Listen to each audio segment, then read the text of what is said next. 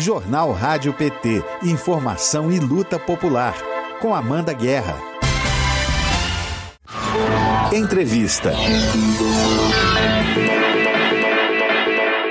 Bom dia, Priscila. Seja bem-vinda ao Jornal Rádio PT. Bom dia, Amanda. Bem-vinda também, né?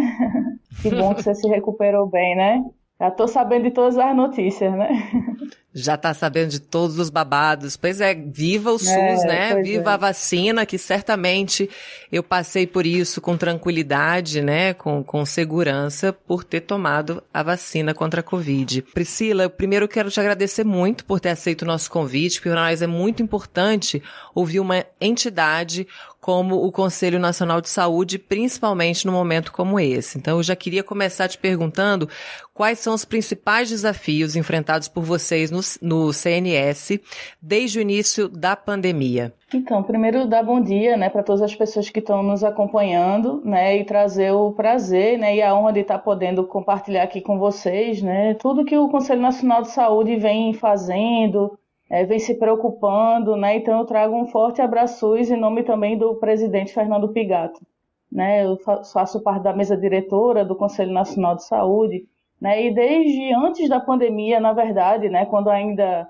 ela não tinha ainda é, sido é, ainda identificada aqui no país, a gente já trazia, né? A preocupação com relação a como ia se dar o enfrentamento né, a nível de Brasil. Né? Então, a gente fez é, uma, uma reunião, né, chamou na época o Wanderson né, para participar, né, colocou as nossas preocupações como Conselho Nacional de Saúde né, com relação a como ia se dar o enfrentamento à pandemia, se tinha essa preocupação com relação aos aeroportos, por exemplo, né, o deslocamento de pessoas de outros países, já que né, estava sendo sinalizado né, uma ampliação né, da pandemia, né, na época então a epidemia né, ainda estava ainda nessa identificação pela OMS, então desde o início da pandemia o Conselho Nacional de Saúde ele vem se preocupando, discutindo, debatendo, emitindo seus documentos oficiais, né, que são recomendações, resoluções e moções acerca do assunto, e acho que o grande desafio é a gente ser ouvido,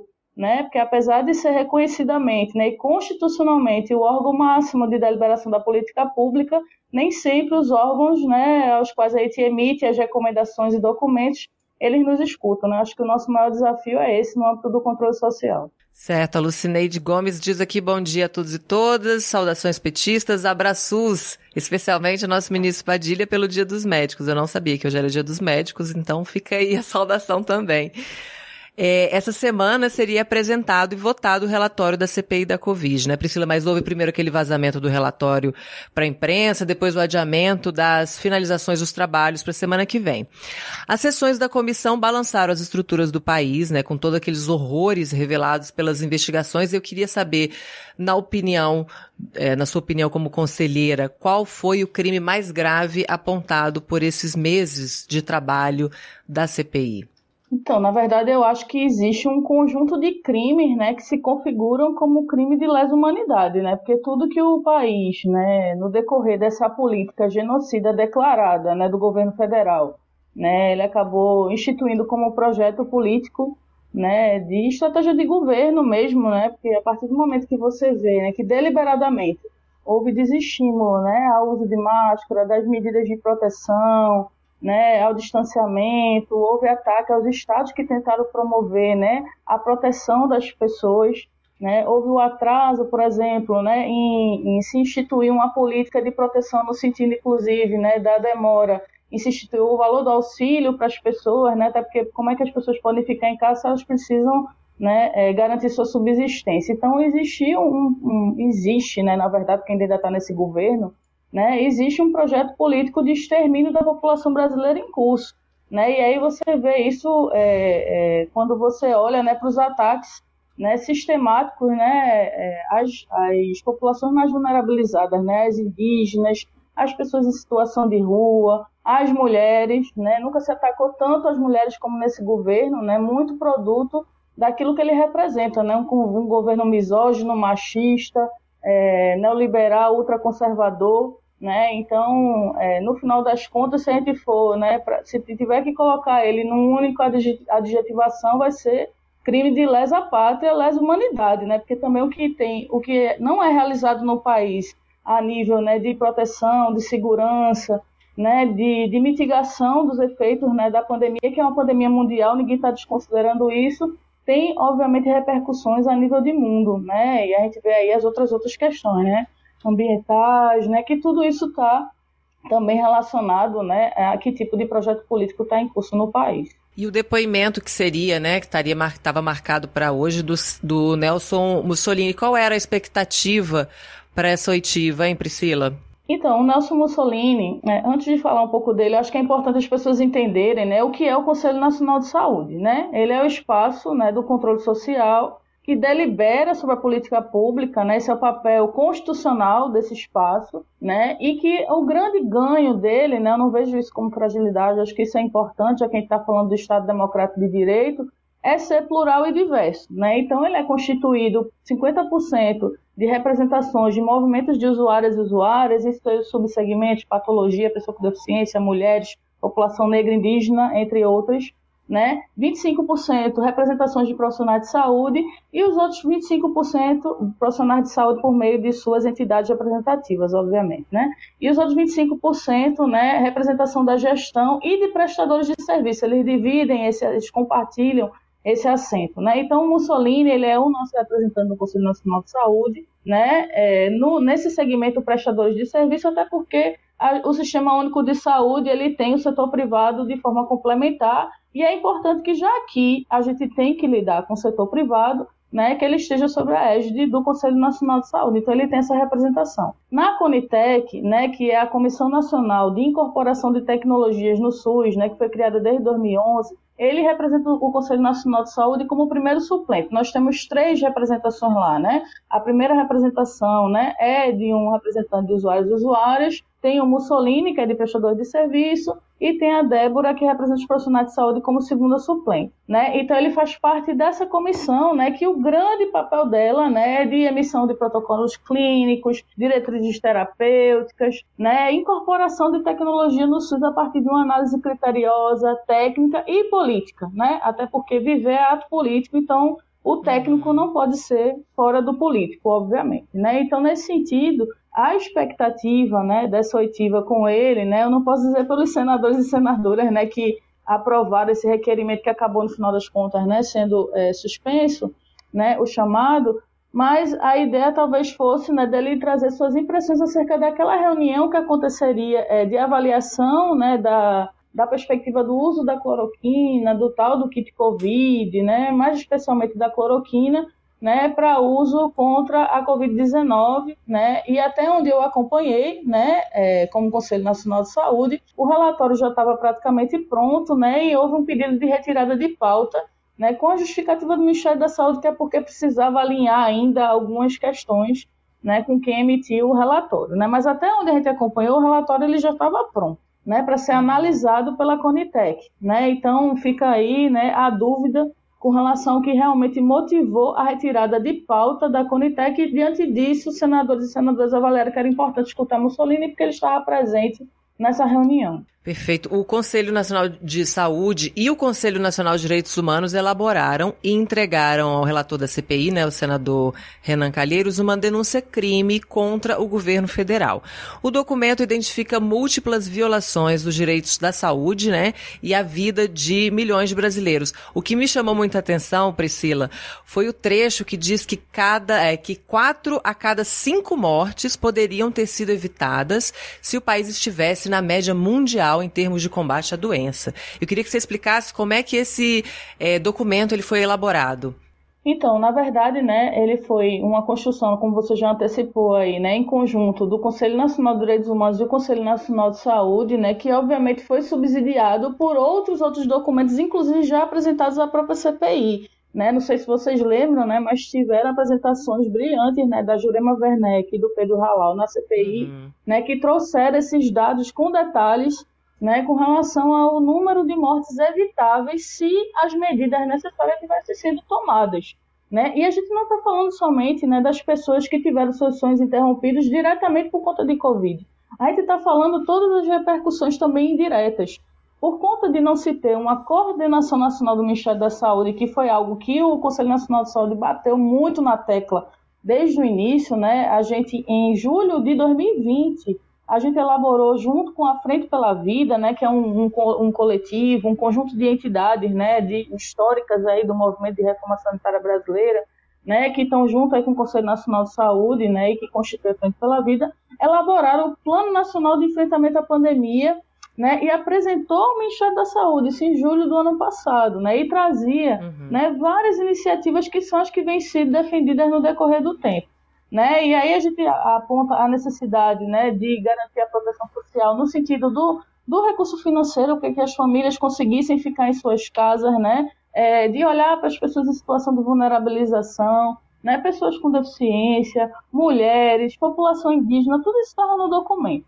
Né? E aí, na contramão, o que acontece? Né? A promoção deliberada de tratamento ineficaz, desestímulo ao uso de máscara, das demais medidas de proteção, falta de teste de rastreio, que era fundamental para poder acompanhar né, de fato e concreto, né, o andar dessa pandemia, né, quantas pessoas de fato têm sido infectadas, né, para poder ter efetivamente né, e pensar as estratégias que melhor mitigassem né, a disseminação da pandemia, porque, como eu falei, não está desconsiderando que ela é a nível mundial. Né, uma postura anti-ciência, né, essa própria agência de coordenação nacional, né, ela trouxe muitos prejuízos, porque os estados tiveram que fazer do jeito que eles entendiam que tinha que ser feito.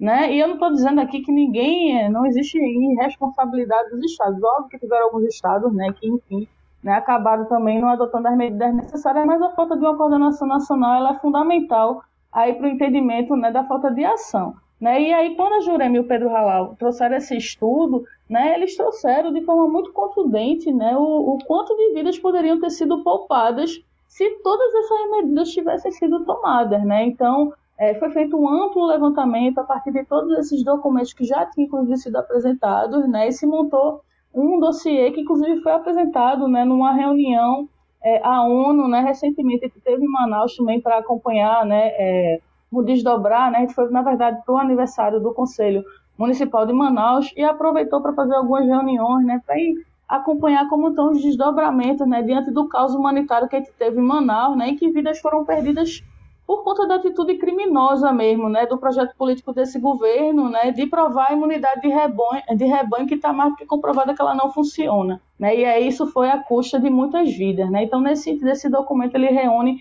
todas essas denúncias, e não só do âmbito, né, como eu falei, direto relacionado à Covid, né, mas os danos ambientais desse projeto político, né, os danos sociais, econômicos, né, todos esses danos aí, né, diante desse projeto político em curso no país. Isso aqui é nosso público participando. Minnesota diz o problema é a discussão, o problema da discussão do relatório final da CPI, né, que os senadores não querem, todos os senadores não querem punir todos os bolsonaros e os militares, né, que estiveram diretamente ligados a esse plano, principalmente de, de testar, né, a, a imunidade de rebanho. A Silvana Valéria diz na, a, a mortalidade na pandemia está ligado ao projeto Paulo Guedes e pergunta por que a CPI protege este criminoso. Aqui ela fazendo a ligação também ao projeto econômico do, do governo federal né, que acaba trazendo, deixando essas pessoas ainda mais vulneráveis quando corta, né, o auxílio. O Conselho Nacional de Saúde, né, já, já falou agora desse, desse relatório e também em outros relatórios, em outros documentos que vocês encaminharam, vocês apontam as populações mais vulneráveis e mais atingidas pela pandemia. Queria que você falasse desse público também, Priscila. Quem são essas pessoas que mais sofreram os impactos é, da, dessa né, administração vergonhosa da pandemia no Brasil?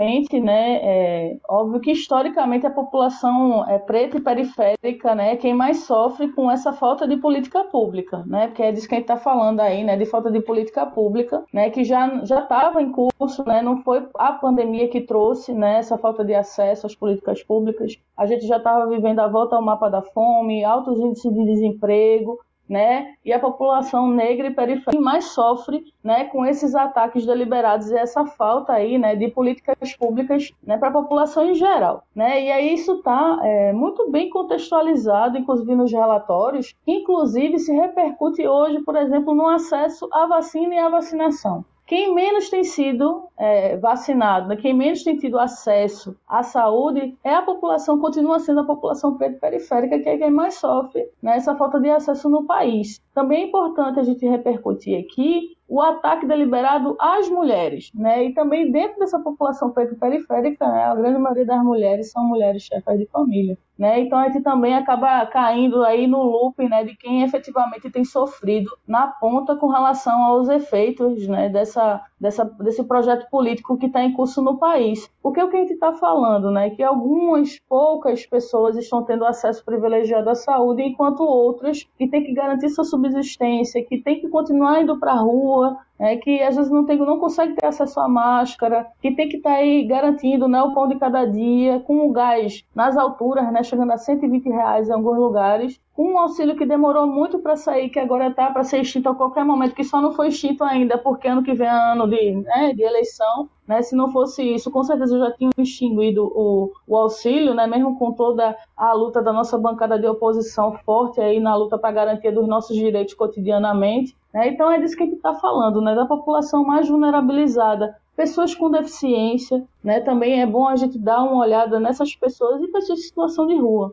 né? que tem aumentado vertiginosamente o quantitativo de pessoas em situação de rua, né? porque não tem mais condições né? de, de, de estarem em suas casas, né? porque tem que garantir né? seu sustento e também porque perderam né? a, a casinha que tinham perderam nesse momento de pandemia porque não tem mais para onde recorrer, né? Com um auxílio baixíssimo, com a falta de acesso, muitas pessoas que recorreram a benefício até hoje não foram atendidas, né? Então, está falando de um contingente populacional aí de muitas pessoas que estão né, sendo atingidas e importante também, né, mais um destaque que tem que fazer é a própria população indígena, né, que na verdade já foi declaradamente né, inimiga desde que esse governo atual era candidato ainda, né, que disse que uhum. não ia é, fazer demarcação de nenhuma terra indígena, já declarando guerra à população indígena, e ele está cumprindo bem direitinho tudo aquilo que ele prometeu.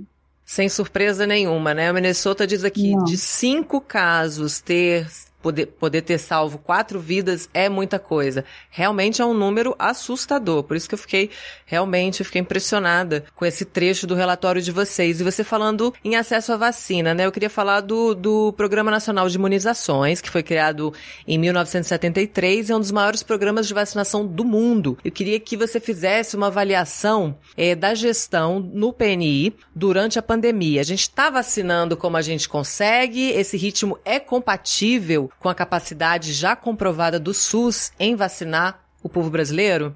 Um adjetivo sofrível. Né? É lamentável que a gente tenha um programa reconhecido inter internacionalmente que tenha se desmantelado tanto nessa gestão dessa pandemia. Né? É um programa que tem uma capacidade de capilarizar, ou seja, de imunizar muitas pessoas em seus territórios. Né? Mas eu costumo defender em alguns espaços né, de que, é, se a gente observar direitinho, as políticas públicas que mais dialogam com as autonomias das pessoas são as que são mais frontalmente atacadas. Pode observar, é só pegar o histórico aí de ataque.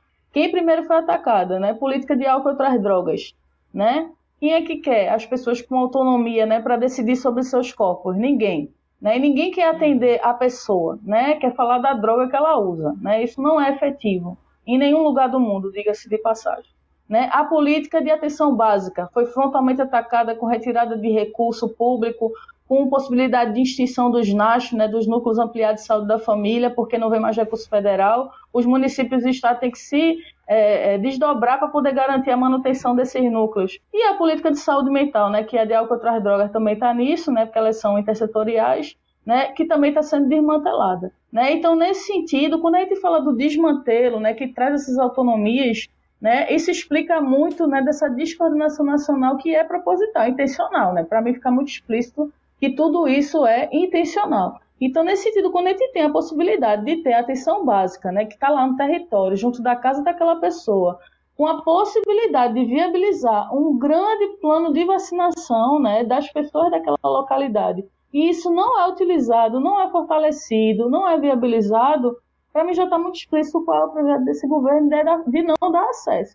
Né? Inclusive porque isso, né, de acordo com o que a gente tem acompanhado na CPI, né, viabilizou né, as negociatas escusas com relação ao desvio de dinheiro em cima da própria vacina. Né, no atraso da aquisição da vacina que estava disponível, né, por questões políticas, né, em detrimento da vida da população, que a gente poderia ter começado muito mais cedo, poderia ter, ter utilizado a capacidade instalada da nossa atenção básica, né, que é ultra capilarizada, né, apesar de a gente saber que tem muitos territórios que ainda não têm uma ampla cobertura da sua população, a que tem hoje já teria dado uma ampla é, possibilidade de acesso à vacinação. Né, e a vacina. Né? E não foi esse o projeto, tanto é que está aí explícito né, na própria CPI, ainda sem né, acesso ao relatório final, mas que a gente acompanhou aí, né, é, de forma muito é, é, é forte, né, todos os desdobramentos, os depoimentos está explícito aí que houve uma negociata escusa aí para se ganhar em cima da vacina, né, em detrimento da vida de pessoas, porque é isso que a gente está falando, não é de número, né, não são mais de 600 mil, 600 é, mil números, são mais de 600 mil vidas, 600 mil pessoas, 600 mil sonhos que foram interrompidos por deliberação dessa política genocida que tem aí, desse governo federal. E 600 mil famílias, né, afetadas por essas perdas também. Priscila, antes da gente se despedir, eu queria que você falasse também da importância da defesa do SUS, porque a gente percebeu que esse governo ele veio com tudo para desmontar o SUS mesmo e parece que a pandemia acabou salvando o sistema único de saúde desse total desmonte. Eu queria que você falasse da importância do sistema, dessa capilarização e do brasileiro ter consciência que mesmo que ele tenha um plano de saúde, que ele pague ali o seguro de saúde dele, ele também é atendido diariamente pelo SUS. É, acho que uma coisa que tem que ficar muito forte aqui batendo na tecla é que todo mundo usa, todo mundo usa o SUS, quer queira ou não, né? Independente uhum. da sua vontade, você usa o SUS. Tomou água mineral, pegou um avião, foi no restaurante, né? Todo mundo usa o SUS, né? O SUS está em tudo isso, né? Na vigilância sanitária, epidemiológica, saúde do trabalhador e da trabalhadora, né? Não é só o atendimento no postinho, como o pessoal costuma dizer, né? Na,